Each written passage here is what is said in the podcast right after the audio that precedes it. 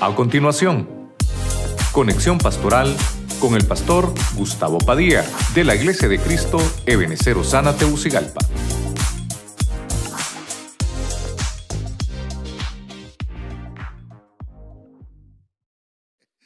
Pasen a su clase, es que no me pusieron hoy aquel papelito para acordarme. Amén. Bueno, en lo que los niños van a su clase, usted busque el Evangelio según Juan 11, 25. Vamos a leer la versión oro. Leemos la palabra en el nombre del Padre, del Hijo y del Espíritu Santo. Le dijo Jesús, yo soy la resurrección y la vida. Quien cree en mí, aunque hubiere muerto, vivirá. Verso 26. Y todo aquel que vive y cree en mí, no morirá para siempre. ¿Crees tú esto? Dígale al que tiene la par, ¿crees tú esto, hermano? Mire, eh, se me ha complicado mucho, pero lo voy a predicar, ¿verdad? Y me gustó, me gustó mucho el pasaje porque dice el Señor, aunque estuviere muerto. Cristo dice, yo soy la resurrección y la vida. O sea que una cosa es resucitar y otra cosa es tener vida. Y eso lo vamos a ver ahorita. Porque resucitar, vamos a ver ejemplos de eso hoy. Por eso le puse al tema de muerte a vida. Amén. ¿Cuántos quieren que Dios nos hable esta mañana? Oramos entonces, Padre Celestial, en el nombre de Jesús, gracias Señor por tu presencia en medio de esta casa cada vez que nos congregamos y cada vez que nos reunimos. Señor, nos visitas con milagros, Señor, y con tu presencia que nos inunda.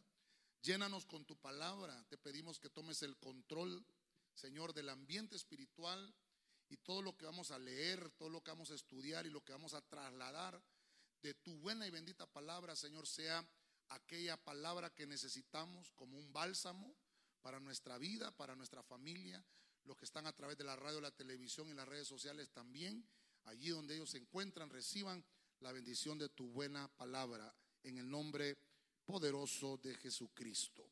Amén y amén. La iglesia le da palmas al Señor. Amén. ¿Cuántos dicen gloria a Dios? Amén. Fíjense que ah, vamos a ver por lo menos siete ¿verdad? Eh, personajes que murieron y resucitaron. Pero lo que más quiero enfocarle es y decirle es que Dios no permitirá que mueras. Amén. Dígalo conmigo, Dios no permitirá que muera. Dios no permitirá que muera. Dígale al que tiene la par, Dios no permitirá que tú mueras, hermano. Amén. Gloria a Dios. Bueno, ¿por qué le dije eso? Porque todo lo que le quiero mostrar hoy es eso. Dios nos está diciendo que Él es la resurrección. Si nosotros vamos a Cristo, no vamos a morir. Dios no quiere que muramos. Dios no permitirá que estemos muertos. Incluso si has muerto, te va a hacer vivir. Mire usted, esa palabra fue lo que me impactó y dije yo vamos a, tratar de, desarrollarlo. Pero fíjese que me llamó más la atención el ver cómo hay ejemplos bíblicos en los cuales yo puedo eh, aprender cosas. Porque pensamos, hermano, que a veces solo nosotros atravesamos esas circunstancias. Pero vamos a ver hoy que no solamente eh, en el antiguo pacto, sino que también en el nuevo. Porque nuestro Dios tiene poder sobre la muerte. Amén. Dice la Biblia que Él pagó el precio de nuestra muerte en la cruz del Calvario. Y cuando Él pasó y bajó al tártaro, lo más profundo del abismo, pagó el precio de la segunda muerte. Quiere decir que nosotros como hijos de Dios, como cristianos, no morimos sino que los cristianos dormimos. Amén. Bueno, vamos a, entrar al, primer punto. Yo quiero que vaya conmigo a Primera de Reyes capítulo 17, verso 22. Dice la Biblia, la versión de las Américas. El Señor escuchó la voz de Elías y el alma del niño volvió a él y revivió. Versículo 23. Y Elías tomó al niño, lo bajó de la cámara alta a la casa y se lo dio a su madre. Y Elías dijo, mira, tu hijo vive. Cuando empezamos a estudiar en la Biblia, ¿cómo, cómo podemos nosotros eh, recibir esa palabra del Señor? Que Dios no va a permitir que nosotros estemos muertos. Eh, en el antiguo pacto, imagínese usted, Elías, eh, puse a Elías acá para, para personificar el profeta, el, hombre que, que, Dios usó para ese milagro, el milagro de la resurrección. Dice la Biblia que eh, este Elías pasaba por un matrimonio, un matrimonio que no tenía hijos, era un matrimonio estéril. Pero dice la Biblia que cuando Elías pasaba, era de mucha bendición para ellos. Y dice la Biblia que la mujer preparó un lugar para que Elías estuviera eh, descansado. Ah, puso una cama, puso una mesa, puso una silla para que aquel hombre viviera ahí. Y mire que pasó algo. Dios le dio un niño. Aquí estamos hablando de esta mujer de Sarepta. Yo le puse el niño de Sarepta.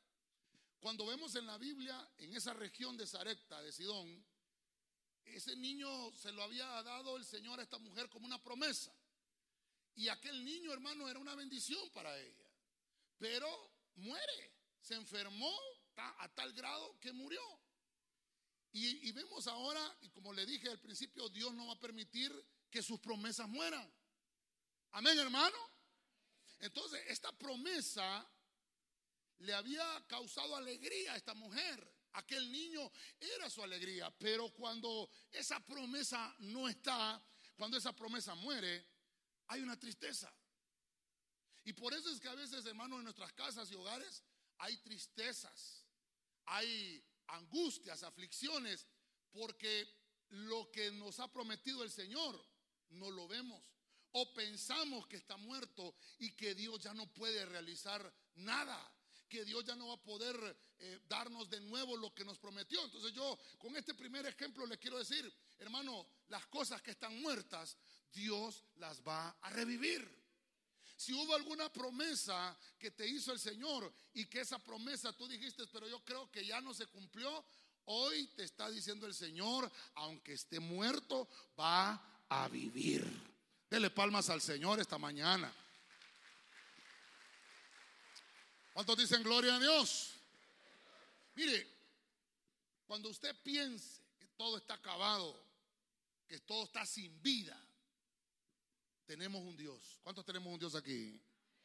Tenemos un Dios, hermano, que nos va a eliminar esa tristeza y nos va a eliminar esa aflicción. A veces nos aflige eso. Yo, no voy a abundar en, tanto porque lo que quiero más es llevarlo a lo devocional. Elías eh, es aquel hombre, bueno, el significado de Elías es Dios es mi guía. Quiere decir que cuando tengamos alguna situación que pensamos que ya murió, tenemos que pedirle al Señor guianza para que todo lo que vayamos a hacer sea conforme a la voluntad del Señor. El, el hijo muerto, la madre con tristeza, pero mire que la mujer habló al profeta. La mujer buscó la guianza de Dios. Eso es lo que le quiero dejar en este punto. La mujer buscó la guianza de Dios y por medio de Elías el Señor provocó e hizo que el milagro funcionara en esta mujer. Vamos a avanzar un poquito más. Ahora nos vamos a ir al libro de Segunda de Reyes. Estamos hablando de aquellas cosas que mueren pero que Dios las revive. Y me interesa mucho porque estamos hablando de hombres y mujeres y vamos a ver personajes que mueren y Dios los revive. En este pasaje de 2 Reyes 4:35 dice la Reina Valera 60. Volviéndose luego, se paseó por la casa. a una y otra parte. Y después subió y se tendió sobre él nuevamente. Y el niño estornudó siete veces y abrió sus ojos. Versículo 36. Entonces llamó él a Jesse y le dijo, llama a esta tsunamita. Y él la llamó.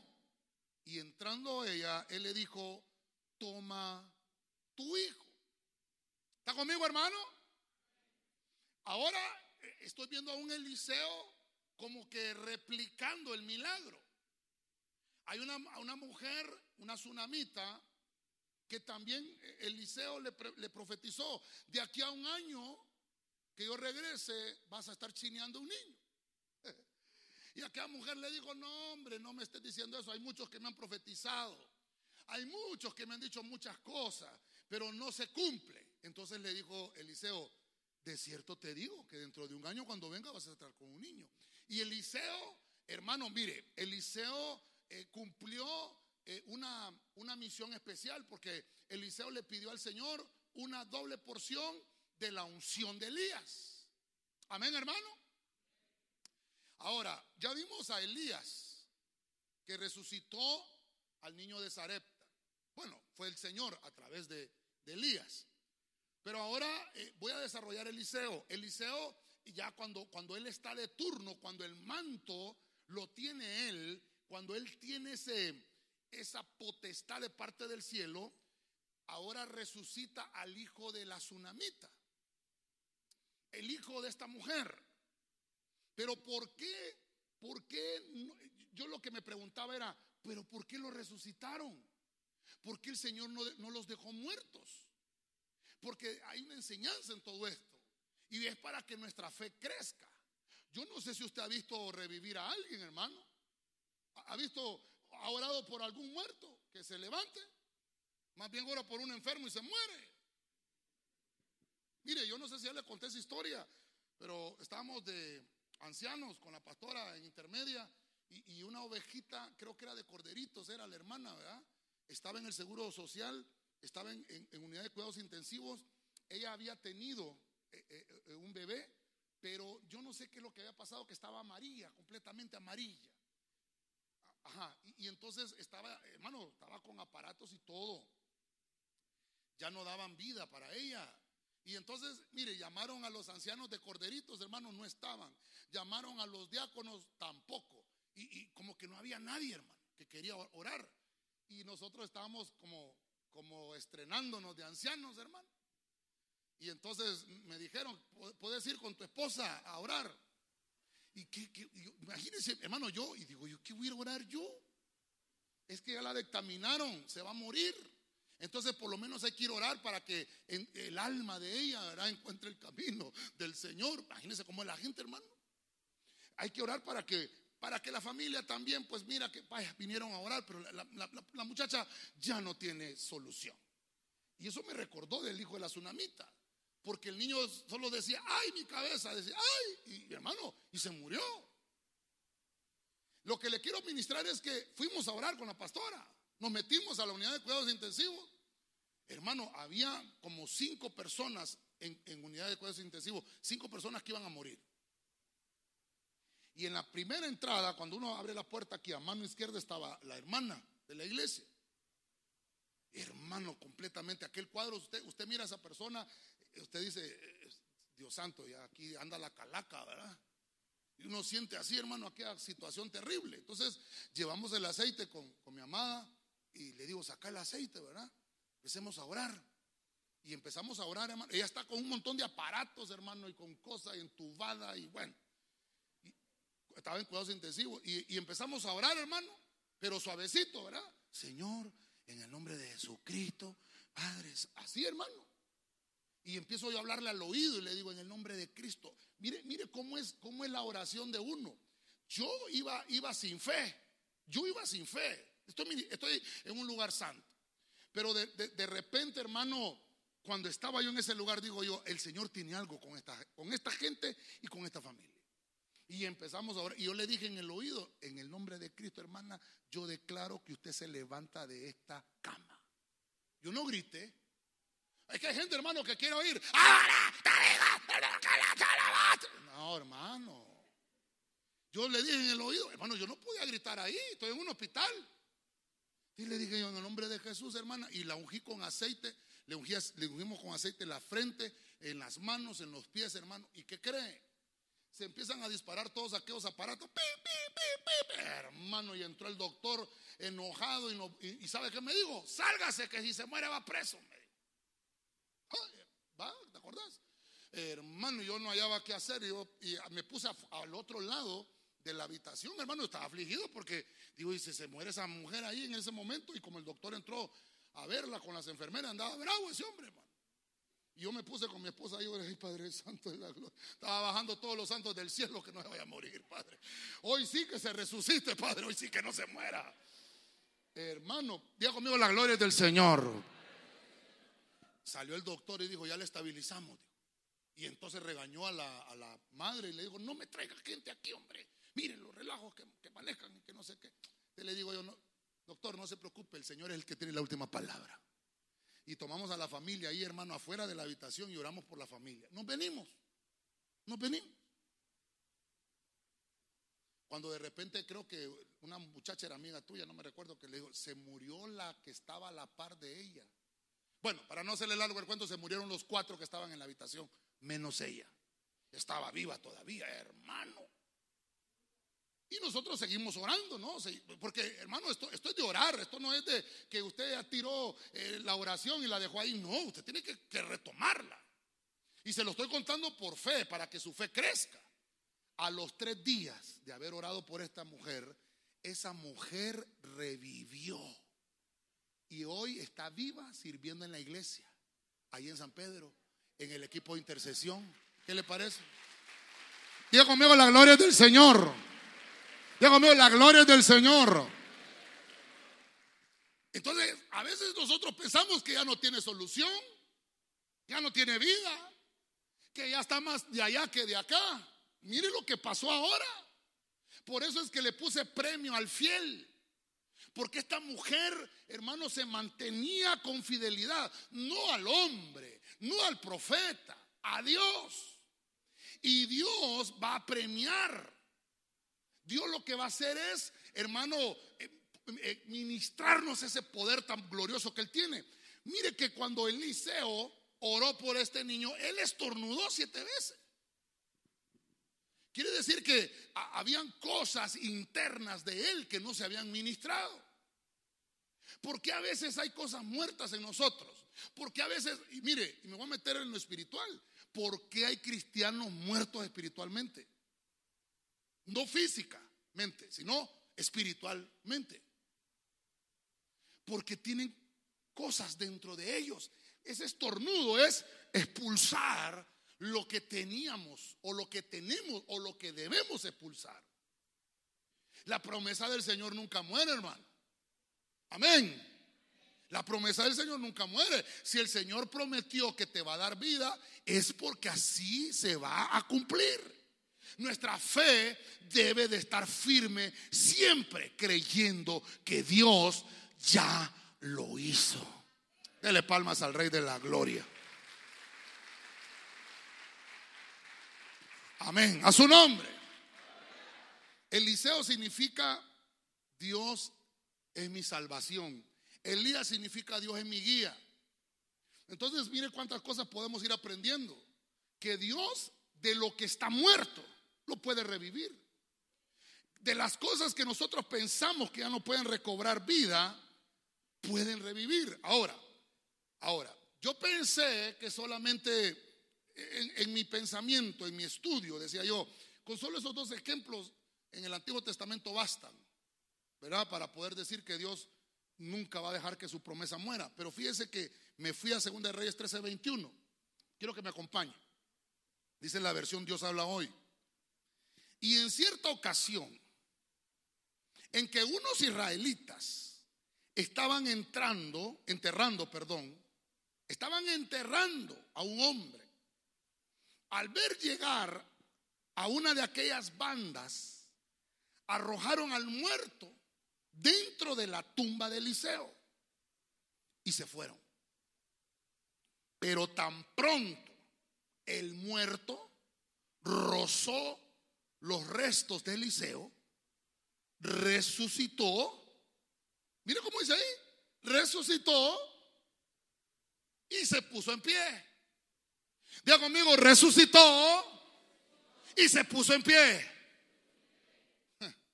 Ya lo habían velado. Ya habían velado. Eh, ya, ya, estaban enterrándolo. Eh, en aquellos tiempos, hermano, Israel tenía bastantes enemigos. Si no me equivoco, si no corríjame ahí los hermanos, creo que Joás es el rey en ese, en ese entonces. Pero entonces vamos a ver aquí. Ahora voy a, voy a tomar siempre a Eliseo. Pero fíjense que Eliseo, aún muerto, eso es lo que me llamó la atención. Porque Dios lo que nos está llamando es que Dios va a traer las cosas de muerte a vida. Ahora, Elías no ha muerto. Elías está vivo. Amén, hermano. Elías está vivo. Elías fue arrebatado por el Señor. Pero Eliseo murió. Dice la Biblia en unos versículos atrás de ese pasaje de Segunda Reyes, creo que es el 12, dice, Elías murió de la enfermedad que tenía que morir. Hay cosas que están determinadas. Pero el hecho de que pase eso no quiere decir que Dios no faltó a su promesa. No. Mire lo que le quiero mostrar ahora. Los huesos de Eliseo están ahí. Creo que había pasado como un año, si no mal recuerdo. Casi un año había pasado de que habían enterrado a Eliseo. Y fíjense que yo no sé cómo estaba ese, cementerio. Yo no sé. Pero imagínese usted, ¿conoce los cementerios? ¿Ha ido usted a los cementerios? Cuando están excavando para enterrar un muerto. Yo, no sé cómo, cómo sucedió, pero la narrativa bíblica dice que eh, venían unas bandas porque estaban atacando a Israel y aquellos hombres por el miedo que tenían arrojaron al muerto dentro de la tumba de Eliseo. O sea, no les dio chance de enterrarlo. Y, y hermano, solo rozó los huesos de Eliseo y el muerto vivió. ¿Qué le parece?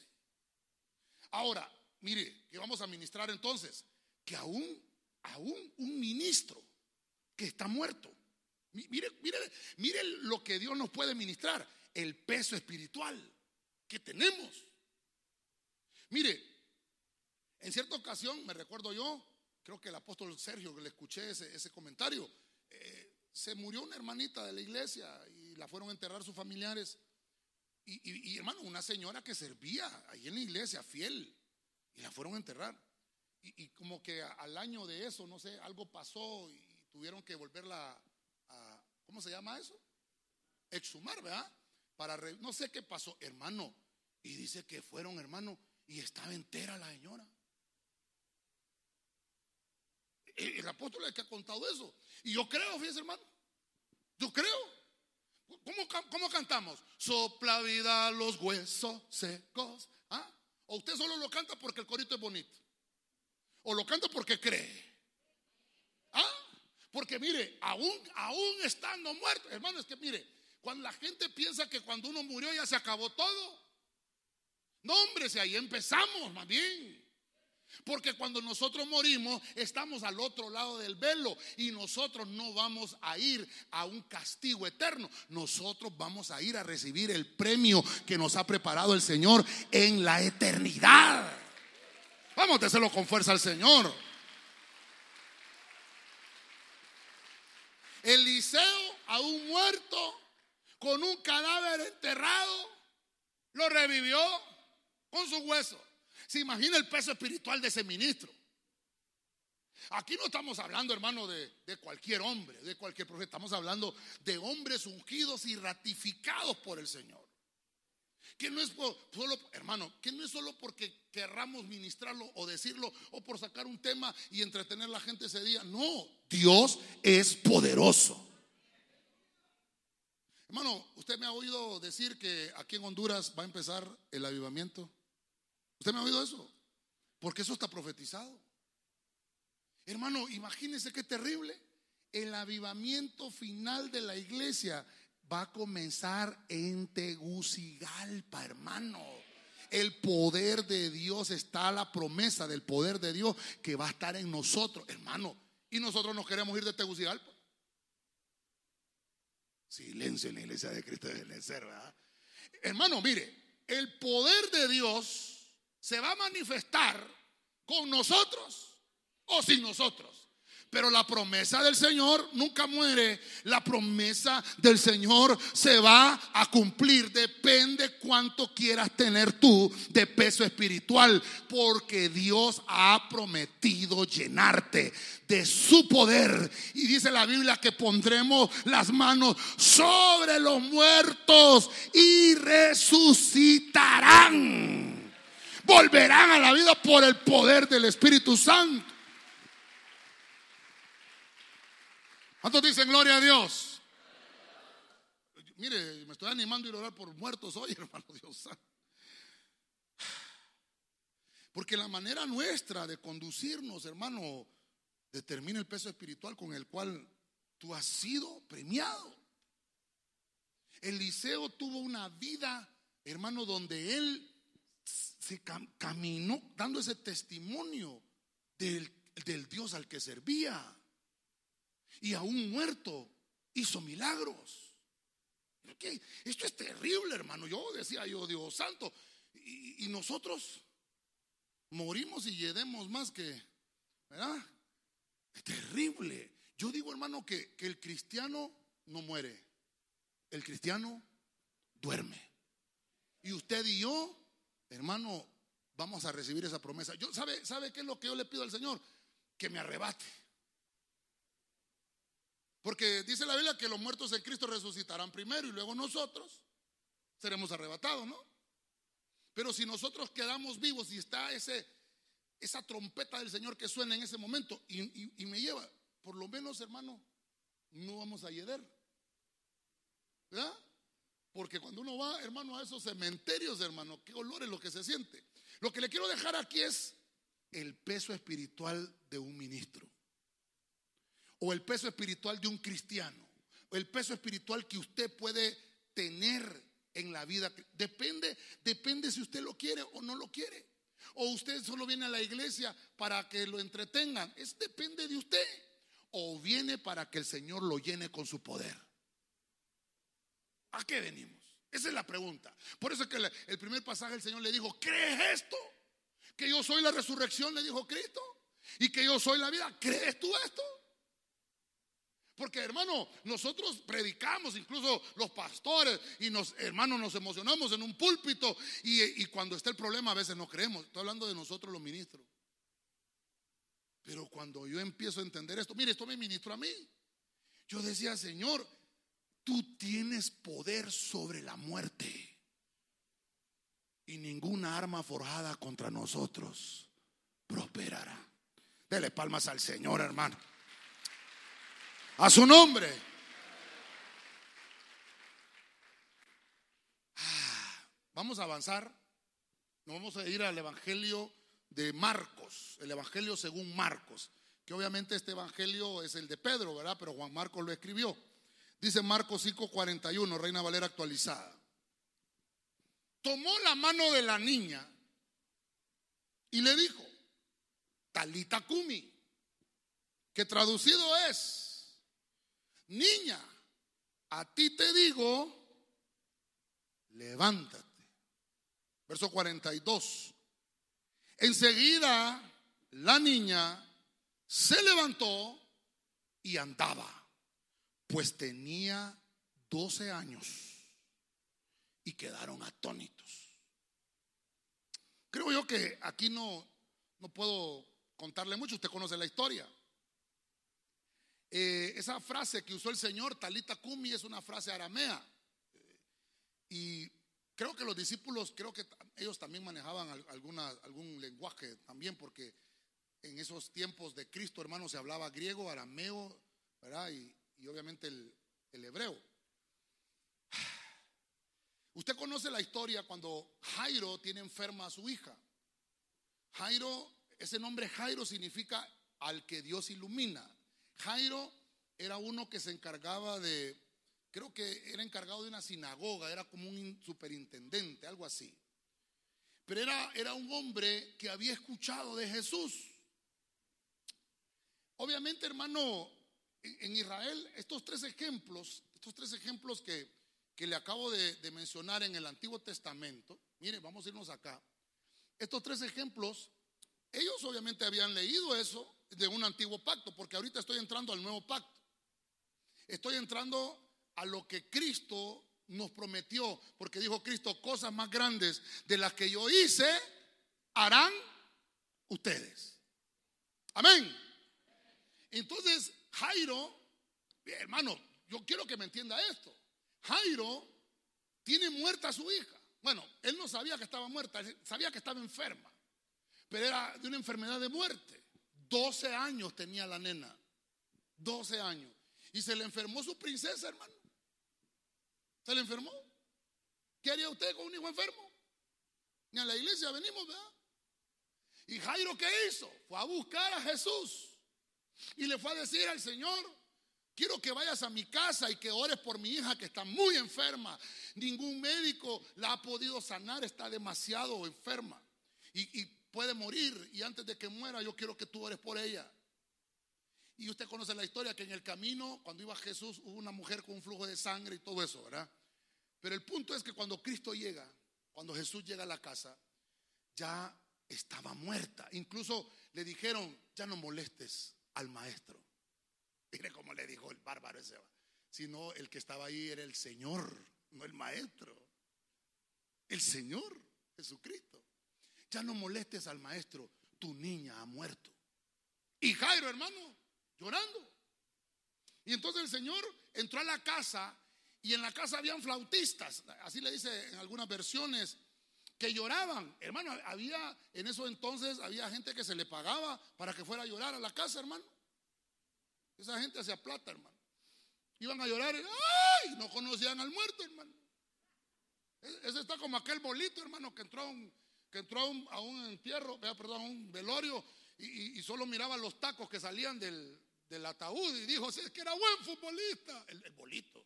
Y le dijo, no hombre, es la abuelita la que se murió, lo que pasa es que no hallaron zapatos y le pusieron unos tacos. Y el bolito por quedar bien, ¿verdad? Eh, hermano, hay gente que solo llega a llorar y ni sabe, ni conoce, ni conoce al muerto. Así pasó ahí con Jairo. Ni conocían a la niña ni a Jairo. Y estaban llorando. Entonces, ¿qué, qué es lo que hizo el Señor? ¿Qué es lo que hizo el Señor? Lo sacó a todos. Sálganse. Mire, mire hermano, cuando el Señor llega a nuestra casa, toda cosa negativa tiene que salir. Ministraciones, hermano, perdone. Día conmigo no me molesto, pastor.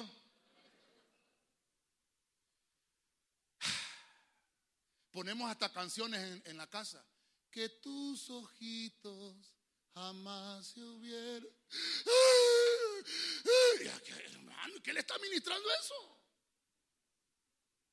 ¿No será que está en la casa de Jairo? Aquí, en este punto, yo le voy a poner, mire, la hija de Jairo. Aquí hubieron dos niños, el niño de Zarecta, el niño de la tsunamita, y aquí un hombre. Pero ahora estoy viendo la hija de Jairo, una niña de 12 años. El 12 me habla de autoridad. Incluso la mujer del flujo de sangre que fue sanada en ese mismo momento también, dice la Biblia que tenía 12 años de padecer del flujo de sangre. Y Dios la sanó, Jesús la sanó. Amén, hermano. Y cuando llega a la casa, yo le puse en este momento lo que sintió Jesús fue compasión de un siervo. Ya su niña estaba muerta ya estaban los que, los que la lloraban, ya estaban ahí. Ya la, ya, la estaban, hermano, hasta embalsamando, hermano. Mire qué terrible. Y dijo el Señor, che, hombre, paren todo lo que están haciendo. Y se me salen. Todos. Hermano, el Señor Jesucristo en la casa de Jairo. ¿Qué, hace usted cuando llega el pastor a su casa? Y, Sáqueme a todo el mundo de aquí. Pero pastor, usted no es el dueño de esta casa. Pero mire la autoridad, por eso es que el 12 es autoridad. Es decirle al Señor, toma, de verdad, toma el control en mi casa. Toma el control. Mire, en Houston nos, nos pidieron ir a orar por una casa. En Houston, hermano. Yo digo yo, pero yo no vine a orar por casas a Houston. Y hermano, camino como unos 40 minutos de donde estábamos, llegamos y nos empezó a contar eh, los que viven en la casa, que llegan eh, como espectros en la noche y que visitan la casa y se oyen ruidos y que no sé qué. Y mire, hermano, yo desde que entré, cuando se abre la puerta, había una alfombra que decía welcome, pero habían dos fantasmitas en cada lado de welcome, ¿verdad? Y Dios santo, y es lo primero que uno, cuando entra, es lo primero que uno, Dios santo. Y, cuando entro, hermano, miro una calabaza de Halloween y miro una pichinga de la piquili por acá, Y Dios, desde que entré, hermano, no hemos ni hablado. Y empezamos a escucarle el testimonio a la persona, hermano. Y una de las cosas, mire, mire, una de las cosas es, aquí usted abrió una puerta. ¿Por qué a veces, por qué a veces hay llantos en las casas? Porque aquí no fue Jairo. Diga conmigo, no me molesto, pastor. Aquí no fue Jairo el que fue a llamar a los flautistas, a los llorones. Fue la mujer. Fue la mujer. ¿Por qué la mujer no esperó que llegara su marido? Es que mire qué terrible. ¿Por qué le digo eso? Porque entonces se está abriendo una puerta. Ya no está creyendo al milagro. En, esa casa, le empecé a decir, me, dio pena a mi hermano. Porque me dice, ¿y qué, será? ¿Y qué podemos hacer, pastor? Pues lo primero, en serio, le digo, me quiere que primero bote todo eso que tiene ahí, le digo. Y una hermana que andaba con nosotros le pidió prestado el baño, hermano, y me dice, viera, pastor, en el baño, la cortina del baño llena de calabazas. Y uno se siente en una calabaza, ay, Señor de la gloria. Va a tener que orar por mí después también, me dice. Hermano, nosotros mismos le abrimos las puertas a los espíritus, hermano. Estamos en octubre. ¿Y qué se hace en octubre? Los que tienen sus hijos en esas escuelas bilingües, le celebran el Halloween. Y esa es una fiesta demoníaca. Y, dicho sea de paso, ahí tenemos creo que dos temas en el, en el, YouTube para que los mire. Porque siempre nos preguntan las mismas, y son las respuestas son las mismas, la pregunta es la misma y la respuesta es la misma.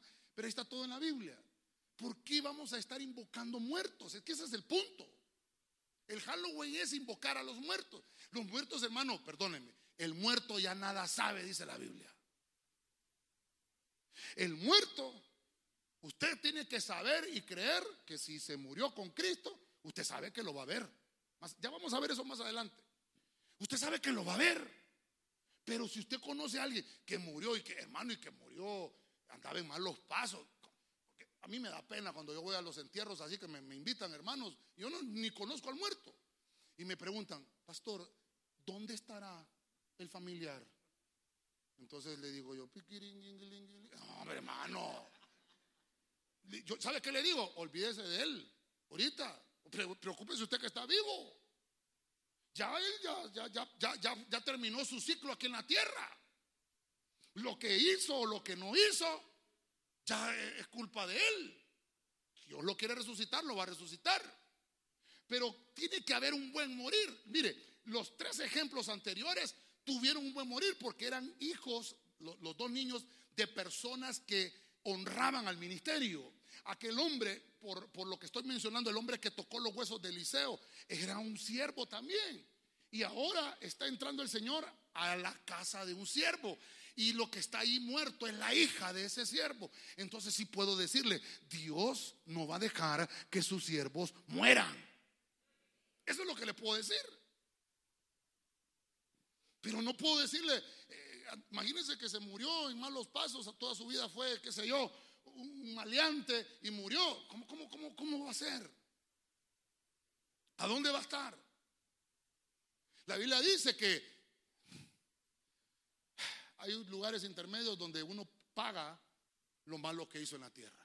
El infierno es un lugar de castigo, no es un lugar permanente, es temporal, porque el, el lugar permanente es el lago de fuego. No quiero asustar a nadie, pero si no se arrepiente.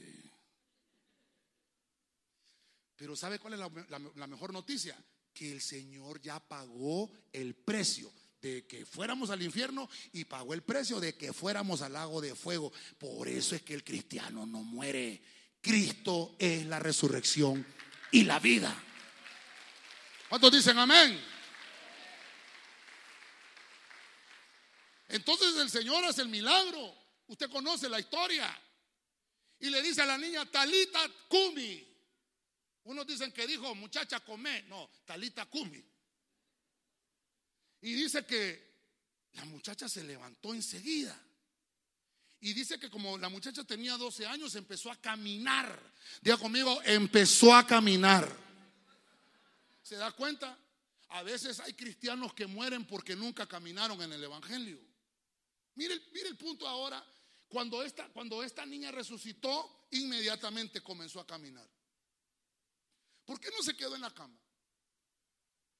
Hay cristianos, hermanos, que nunca caminaron. Sí aceptaron a Cristo, llegaron a una iglesia, pero nunca avanzaron en el Evangelio. De eso me está hablando ahí. Pero Dios tiene compasión de nosotros. Todavía. Y, yo traigo, traigo esto hoy, hermano, para que todos aquí seamos ministrados.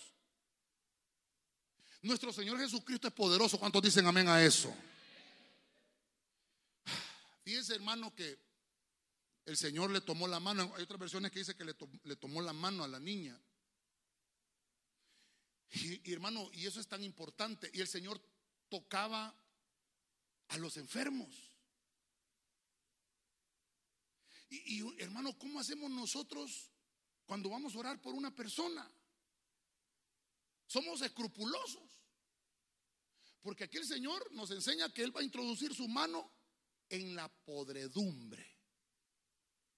Y ya la metió por usted, porque ahí estábamos nosotros.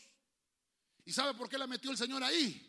En el lodo cenagoso metió su mano para rescatarnos, porque eso es misericordia.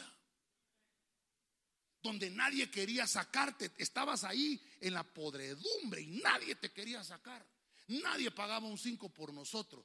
Pero vino Cristo y dijo, yo voy a ir a la tierra y voy a derramar mi sangre para que todos estos salgan de ese lodo cenagoso y los voy a poner sobre la roca para que tengan vida en abundancia y nunca más tengan sufrimiento.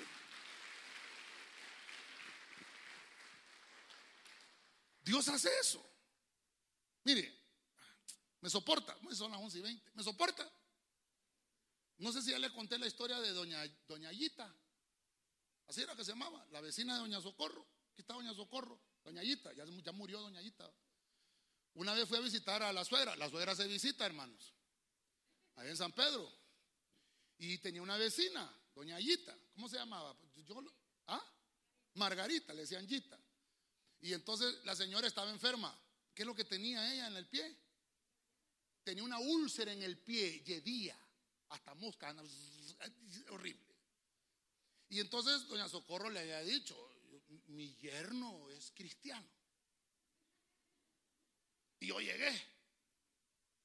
Y me mandó a llamar. Y yo cuando, hmm, no, mire que ahorita no ando mucho tiempo.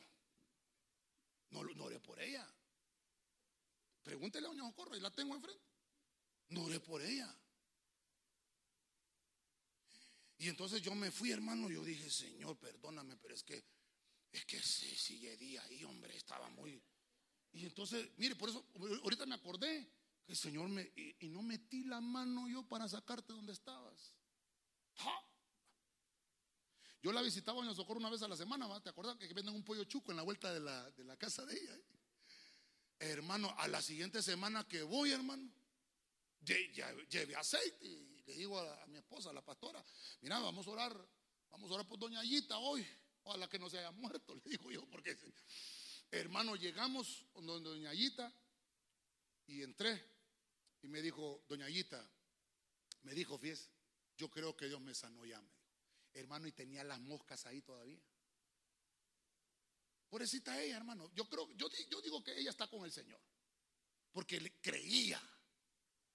Y hermano, yo la estoy viendo a ella con la enfermedad. No caminaba, señora. Y, entonces vengo yo, hermano, y le digo a mi esposa, venite. con un cancho así, vamos a orar. Hermano, imagínese. Y agarré el aceite, hermano. Agarré, estoy, estoy en un lugar santo. Agarré el aceite. El aceite no sana. El aceite es un punto de contacto. Y la voy a ungir, digo, le voy a por ella para que. Pero no le iba a tocar ahí. Pregúntele a mi esposa, la pastora. Cuando ya estábamos en lo caliente la oración, ¿va? y en el nombre de Jesucristo, y clave ese poder. Hermano, cuando no ya está encendido, ah, hermano. Y no es que le ha puesto la mano en la mera llaga, hermano. ¿Se acordás? ¡Fuera! se fueron las moscas, ¿vi, hermano? Ay, Señor. Pues oramos por ella, ¿va? ¿te acordás? Con la pastora oramos. No, éramos ancianos ¿va? en ese entonces. No, éramos, no éramos nada, éramos cristianos. Pero la Biblia dice en San Marcos 16, 16, y pondrán las manos sobre los enfermos y sanarán. Ahí está Doña Socorro que le cuente. Se le secó la, la úlcera y se sanó para la gloria del Señor. No era la mano era la fe que ella tenía de que alguien iba a llegar a orar por ella, porque el Señor tiene compasión de sus hijos. La fe mueve montañas, hermano. ¿Cuántos dicen gloria a Dios? Mira eso. Yo me acordé ahorita de Doña hermano, que Dios la bendiga. Pero a veces nosotros ni eso queremos hacer, hermano. Mire, voy a avanzar. Voy con el ejemplo número 5. Lucas 7:14. Versión Arca Fernández. Y acercándose al féretro, lo tocó. Ah, mire lo que estamos hablando. Y los que lo llevaban se detuvieron. Entonces Jesús exclamó, muchacho, a ti te lo digo, levántate. Versículo 15. El muerto se levantó y comenzó a hablar. Y Jesús se lo entregó a su madre. ¿Se da cuenta? Esta es la viuda de Naín.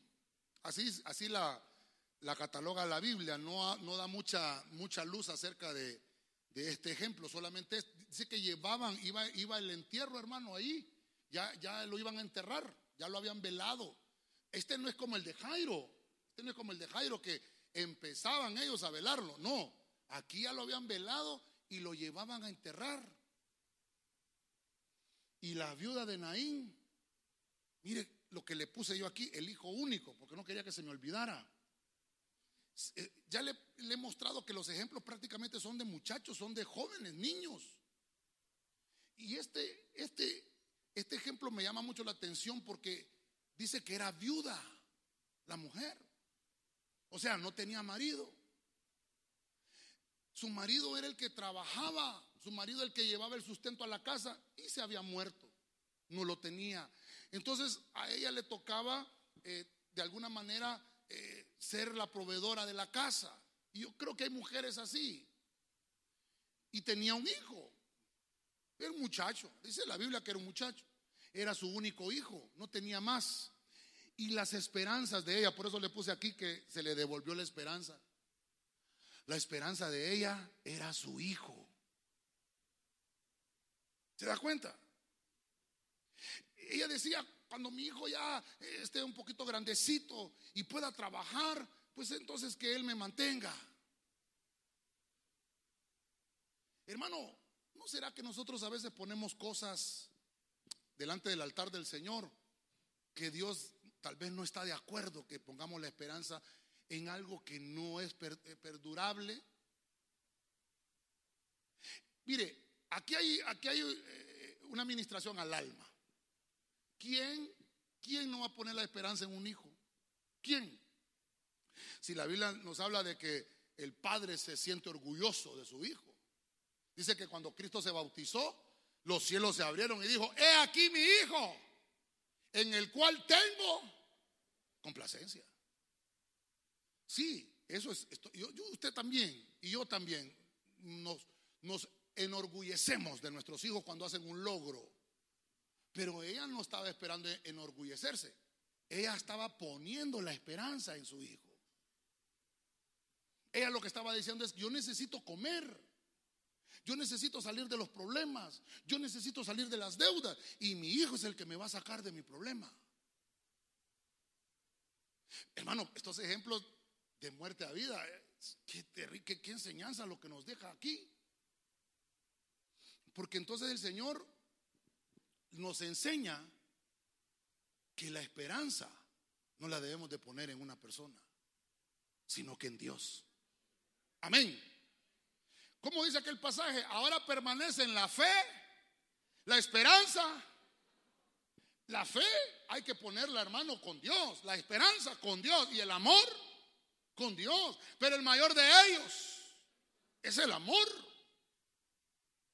Entonces, mire, mire cómo, cómo lo quiero llevar hoy. ni sé qué coro vamos a cantar. No vayan a cantar ojitos, los ojitos, los ojitos. Hermano, pero no ponga, su, no ponga su esperanza y cargue a su familia o a sus hijos, porque entonces no va a haber vida. Eso es lo que nos ministra. No hay vida en eso. ¿Usted cree que usted vino a esta tierra a trabajar como burro, hermano, y a estudiar y después morir si ya estuvo? Eso, eso no es vida. Claro que tenemos que trabajar porque si no, no comemos. Claro que tenemos que estudiar para salir adelante porque si no, no vamos a tener un buen trabajo. Claro. Pero ese no es, ese no es la esperanza. Porque mire, yo he conocido muchachos, conocí uno allá en Choloma que me dijo, no, es que yo solo estoy esperando graduarme para restregarle el título a todos los vecinos. Ahí me dijo, hermano. Entonces le digo, no te vas a graduar para, para enorgullecer a tu familia. Hay gente, hermano, que, que sus metas son otras. Eso es lo que nos está diciendo aquí el, ejemplo de la viuda de Naín. Que dice el Señor, tienes que cambiar el enfoque de tu esperanza. Lo tenemos que cambiar. Dios no va a permitir que sus promesas mueran. Amén. Ni Dios tampoco va a permitir que tú mueras. Amén. Entonces debemos de poner nuestra esperanza en Él. Dios resucita al muchacho. Y mire lo que dice comenzó a hablar. Este no comenzó a caminar. Este comenzó a hablar. Entonces vuelvo a tomar el punto. Hay cristianos que no hablan. Hay cristianos que, ya le dije yo, que en el trabajo ni saben que es cristiano. Hay que contarle a, todo el mundo el Cristo que usted tiene. Hermano, el Cristo que nosotros tenemos es poderoso. ¿Cómo no vamos a hablarle a la gente del poder que tiene nuestro Dios? Aún con todas esas cosas, el Señor se mueve a misericordia. ¿Cuántos muertos habrán pasado? ¿Cuántos muertos habrá visto Cristo? Pero ninguno de ellos oró. ¿Cuántos le habrán pedido? Hermano, ¿cuánta gente? Imagínense con solo ver a, que a Jairo, que el Señor le resucitó su hija, ¿cuánta gente no fue a buscarlo? Para decirle a lo mismo con mi familiar que está muerto. Yo le aseguro que si aquí se movieran los milagros de manera tan palpable como lo estamos viendo en la Biblia, las iglesias, las iglesias estuvieran llenas. Yo se lo dije el domingo pasado. Usted va a testificar el milagro que Dios hizo en su familia y ese testimonio de que usted recibió el milagro va a hacer que otros vengan a Cristo. Pero mientras yo no tenga esa posición de hablar bien del Señor, de lo que hace Dios conmigo, entonces nadie me va a creer. Yo tengo compañeros de colegio, hermano, que dejé aquí en Tegucigalpa desde la década de los 80. Y ahí por el Facebook me escriben y me dicen, ahora miro que sos pastor, me dice, qué bueno que agarraste un buen camino. Mira, quiero que ores por mí. hermano, compañeros de trabajo, de perdón, de colegio. Y ahora compañeros de trabajo, dejé el trabajo allá en la costa, Algunos me escriben y me dicen, mira, quiero que pongas en petición de oración a fulano, a mengano esto, tengo esto por acá. Mira, hermano, el ser cristiano nos da esperanza. ¿Acaso en el trabajo usted cuando usted dice que es cristiano y alguien tiene algún problema, dice, ¿por qué no buscas al cristiano que ore por vos? Porque desde que el, el hecho de que usted se identifica como hijo de Dios, la gente dice, este tiene esperanza. Incluso Pablo lo dice. Nosotros no somos como aquellos que no tienen esperanza. Por eso es que cuando hay un muerto en, la casa de un cristiano, no hay llanto. Pueda que se llore, ¿verdad? Porque es, es normal. Pero llorar amargamente, tal vez no, porque ya sabe uno que esa persona está en los brazos de nuestro Señor Jesucristo. Hoy se te ha devuelto la esperanza. Dígale al que tiene la par, hoy se te ha devuelto la esperanza. Amén. Porque eres hijo de Dios. Si tú habías pensado que el Señor se había olvidado de ti, levanta tu mirada, levanta tu cabeza y ve manifestarse el poder de Dios en tu vida y en tu familia. ¿Cuántos dicen gloria a Dios? Esta mujer le devolvieron su esperanza. ¿Sabe qué significa Naín? ¿Alguien sabe? Es que solo leemos los nombres, ¿verdad? Yo siempre le recomiendo que lea, a mí me gusta, siempre que estoy estudiando algo, de quién se trata, cómo se llama y qué significa su nombre. Naín significa hermosura, significa ser agradable. O sea que la viuda de Naín, o sea, estaba en un lugar que era agradable. Quiere decir que el Señor hizo el milagro porque había un ambiente propicio para eso. Mire, no estoy, pues, punto 5. Mire, a veces hay gente que le pide oración a uno, pero uno, hermano, uno no anda en el momento. A veces, a mí, a mí me han buscado a veces y en ese momento yo ando bravo. Le digo, hermano, ahorita no, así bravo. No, hombre, ¿cómo voy a orar así bravo? Por eso es que a mí me llamó la atención. Ahí en Naín el ambiente era agradable. Entonces el Señor hizo el milagro. Hermano, no cantamos nosotros pues primero antes de recibir la palabra. ¿Para qué? Para que el ambiente esté preparado y la palabra quede sembrada en buena tierra. Amén. Entonces, hay que preparar hasta el ambiente. Por eso le digo yo, en su casa ponga alabanzas, hermano, agradables, hombre. Fíjese que hoy hasta coritos cristianos, entre comillas, para los muertos hay. ¿Cómo se pone a creer? Coritos cristianos para los muertos, Dios santo. Si nosotros cantamos, cuando allá se pase lista, cuando allá. Pero yo estoy confesando, a mi nombre yo feliz responderé. ¿Ah? O cantamos, más allá del sol, más allá del sol, yo tengo un hogar. Más allá y lo cantamos, aunque en esta vida no tengo riqueza. Lindo, ¿verdad? ¿Y por qué lo vamos a cantar a un velorio? Es que como ya se fue más allá del sol el hermano. ¿Se da cuenta? Yo no estoy diciendo que está malo, no. Yo quiero que me, me comprenda en el sentido de que lo que Dios nos ha dado es más poderoso. La esperanza que tiene un cristiano es más poderosa de la esperanza que puede ministrar el mundo. La nuestra es eterna. ¿Cuántos dicen gloria a Dios? Avanzamos pues. Vamos. Juan 11:43, Biblia textual. Y habiendo dicho esto, clamó a gran voz, Lázaro, ven fuera. Verso 44. Y el que había muerto salió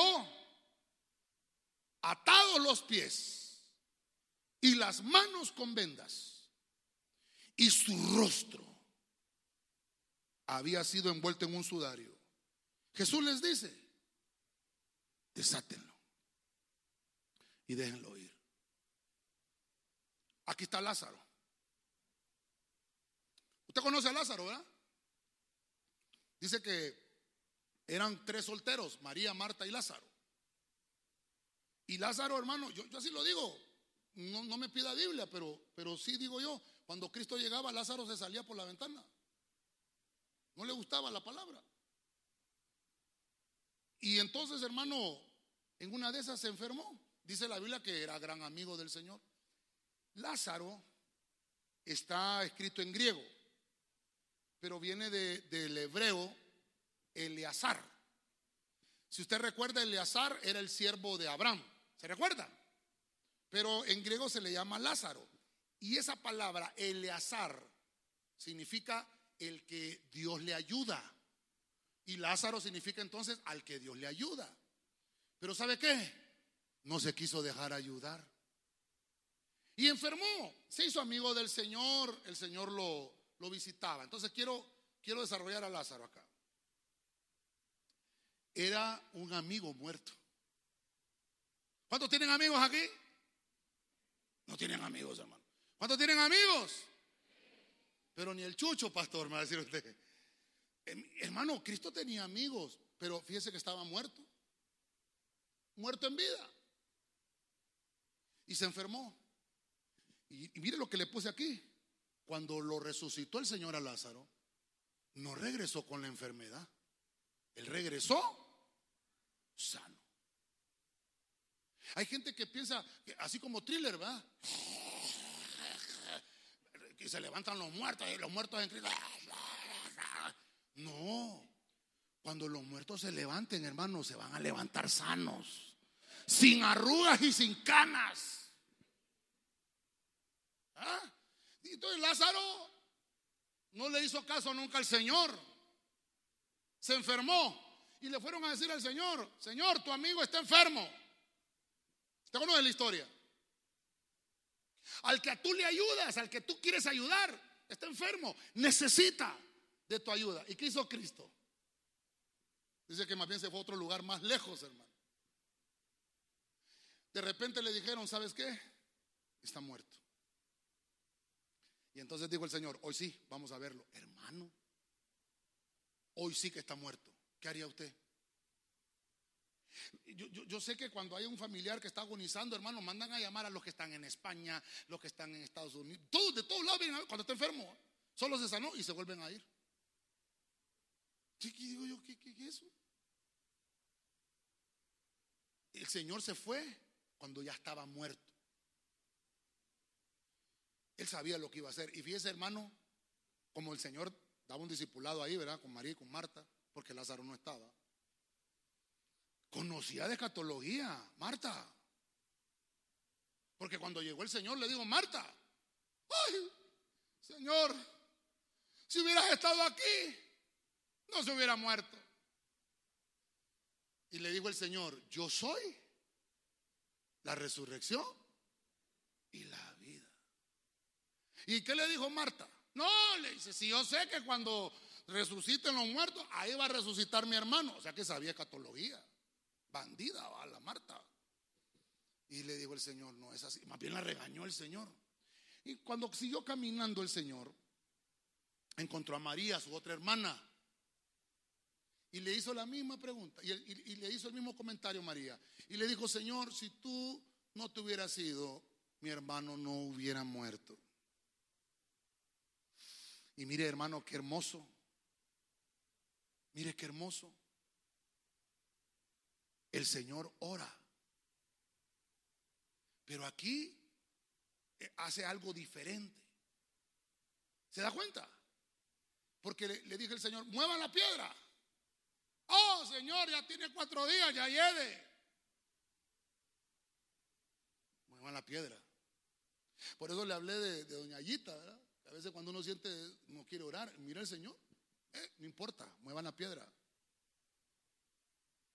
Se me fue el tiempo, hermano. Terminamos entonces, hermanos. ¿Verdad? ¿Qué dice usted? ¿Continuamos o cómo hacemos? Muevan la piedra. Hermano, mire, antes enterraban a los, a los, a los cadáveres eh, en, esas, eh, decían esas tumbas, porque eh, alguien tenía que caminar, esa era de la altura de la persona, y introducían, introducían muertos a los lados derecho, al lado izquierdo de las tumbas. Yo creo que solo estaba Lázaro en esa tumba. Y por eso el Señor dijo, Lázaro, ven fuera. porque el que tenía que levantarse era ese específicamente. El punto aquí es que tenía cuatro días de muerto. Este no había, mire, mire, este no fue en el momento que murió el niño de, las, de, la, de, Zarepta, eh, eh, fue en el momento, oró y se levantó. El hijo de la tsunamita también acababa de morir, fueron a orar y se levantó. Este ya lo habían velado, por lo menos tenía un día de muerto. Tocó los huesos de Eliseo y resucitó. La niña de 12 años tenía horas de haber muerto. El Señor la tocó y se levantó. El viudo de la hija de Naín ya lo habían velado, a enterrarlo iban. Pero el Señor le devolvió la esperanza. Pero Lázaro, cuatro días de muerto. Cuatro días de muerto. Y cuando el Señor lo levanta, le dice, ven fuera. Y ahí se levantó Lázaro. Pero dice la Biblia que venía atado de los pies. Y venía atado, o sea que como que venía brincando. ¿eh? Y le dijo el Señor, desátenlo. Ah, entonces quiere decir que esperó el Señor la administración de quitar ataduras. Porque los otros que, los otros que le acabo de mencionar no estaban atados. Y dice que hasta le habían tapado el rostro, o sea que ni miraba. No tenía visión de las cosas espirituales. Hermano, hermano, perdóneme. Hoy vamos a orar. ¿Cuántos dicen amén? Que nos quite toda ligadura el Señor, toda atadura de los manos y de los pies. Porque esas cosas nos van a llevar a la tumba, hermano. No podemos ir atados. No podemos vivir atados. Eso no es vivir, eso es estar muerto. Y el Señor, hermano, hizo un milagro. Este hombre revivió. Este hombre salió de los muertos. Este salió de entre los muertos. Salió vivo. Salió vivo. Y, mire, y mire cómo el poder de Dios se manifiesta. Porque tal vez miraban la situación que era muy complicada. Ya este está muerto, ya este, este ya no lo va a resucitar el Señor. Resucitó a la niña porque acaba de morir, al otro porque tal vez iba en el féretro, pero Lázaro, ¿quién sabe? Para el Señor no hay imposibles. Toda situación, aunque sea adversa, que te suceda. Eso es lo que le quiero ministrar. Todo que te vaya a pasar o que te vaya a suceder está en las manos del Señor. No hay problema que nuestro Dios Jesucristo pueda resolver. Él es la salida, Él es la solución. Cristo resucitó para que nosotros resucitáramos. Déselo fuerte al Rey de la Gloria. A su nombre. ¿Me ayudas con un piano?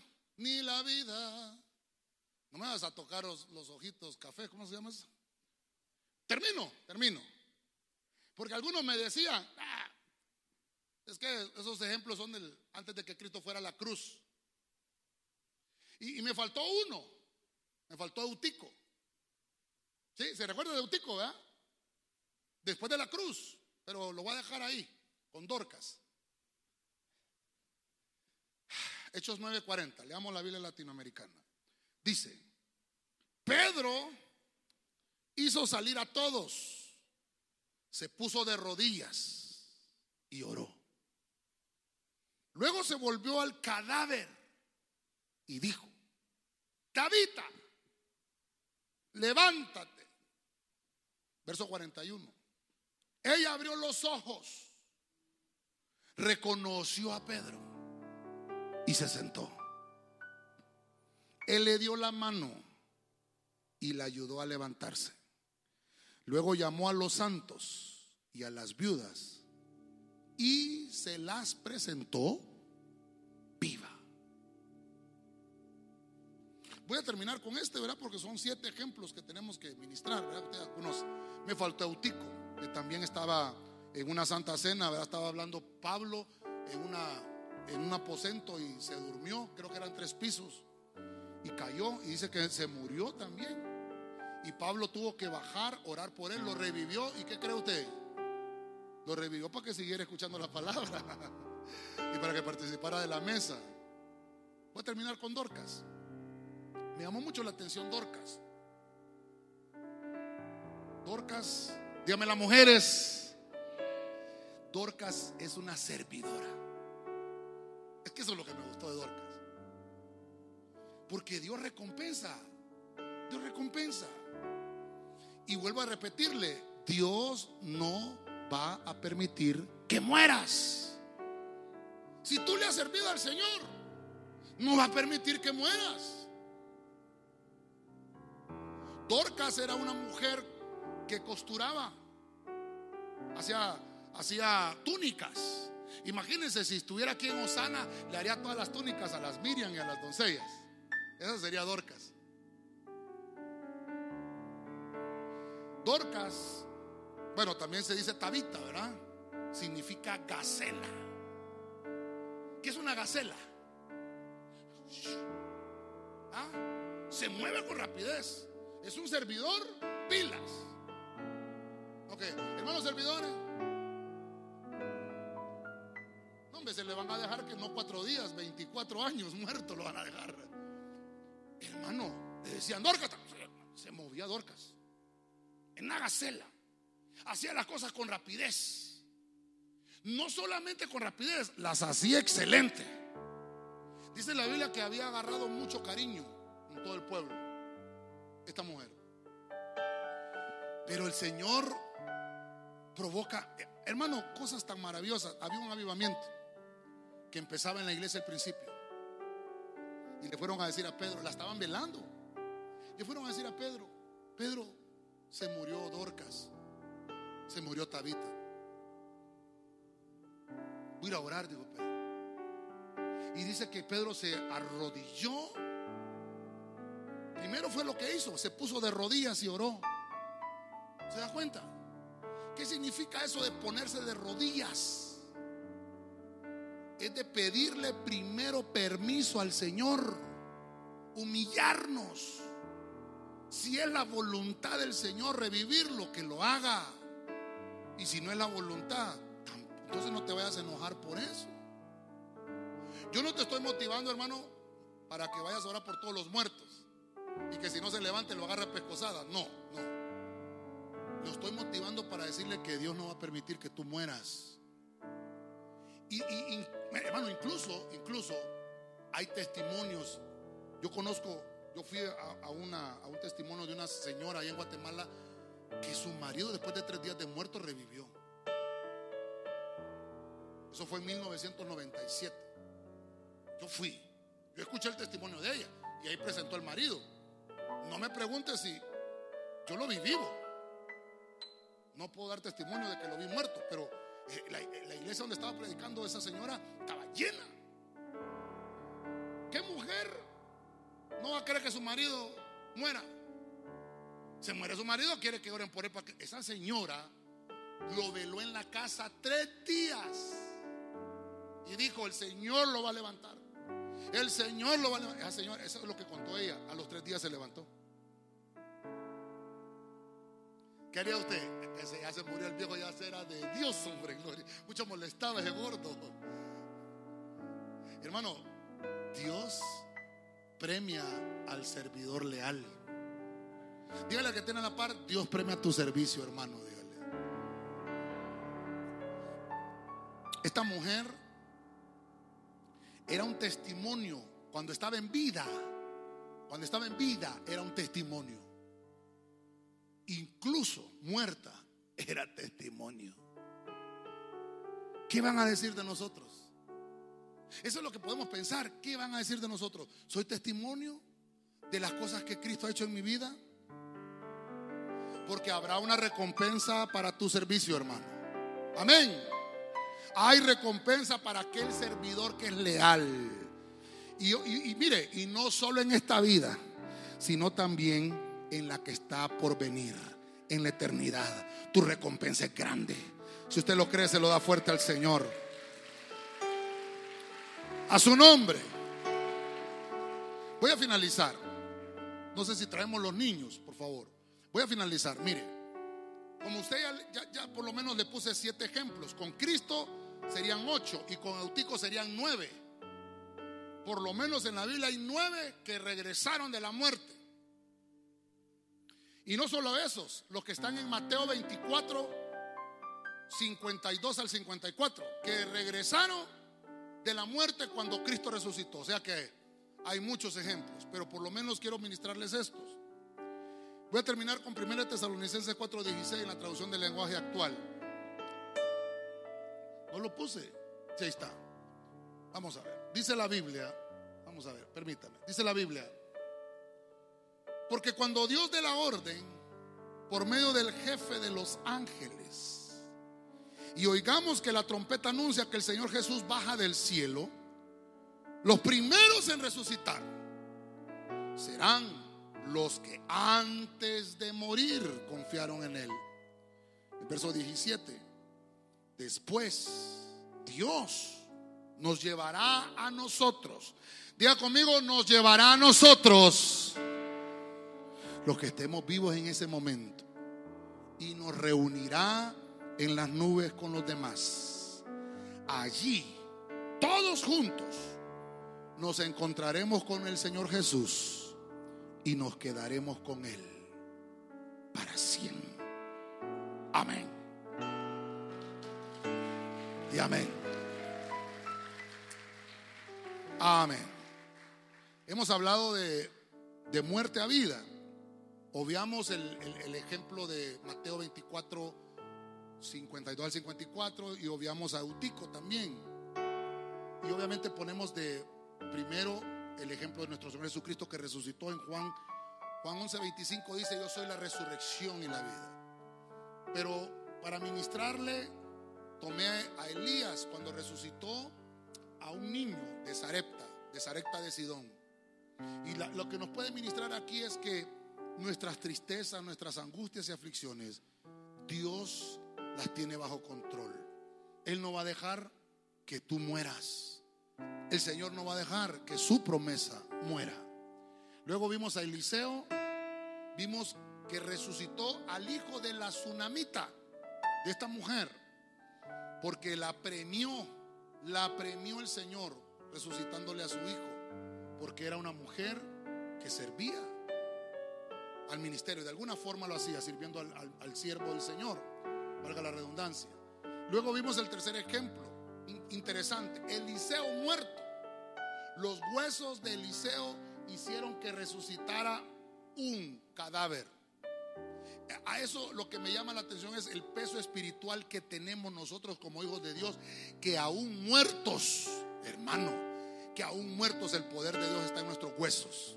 Mira qué interesante. En el punto número 4 vimos a la hija de Jairo, ya entrando al Nuevo Testamento. Cuando el Señor la resucitó, el Señor tomó a esta niña de 12 años, hermano, y la regresó a la vida porque tuvo compasión de aquel siervo llamado Jairo. Jairo significa el que Dios ilumina. Luego vimos el, ejemplo de la viuda de Naín, que ya llevaban al féretro del muchacho, ya lo llevaban. Pero le pidió al Señor que lo resucitara porque era su único hijo donde estaban sus esperanzas. Pero lo que nos ministra este punto es que el Señor nos va a devolver la esperanza, pero que nosotros no pongamos las esperanzas en las cosas de la tierra. Debemos de poner toda nuestra esperanza en Dios. En el punto número 6 vimos a Lázaro. Este es un amigo, amigo del Señor, pero murió.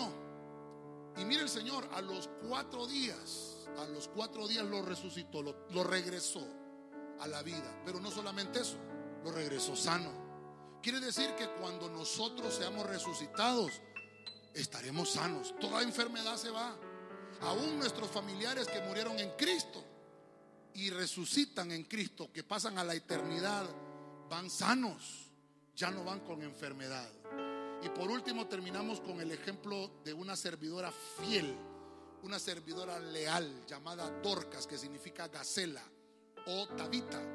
Esto nos ministra que ella en vida era un testimonio.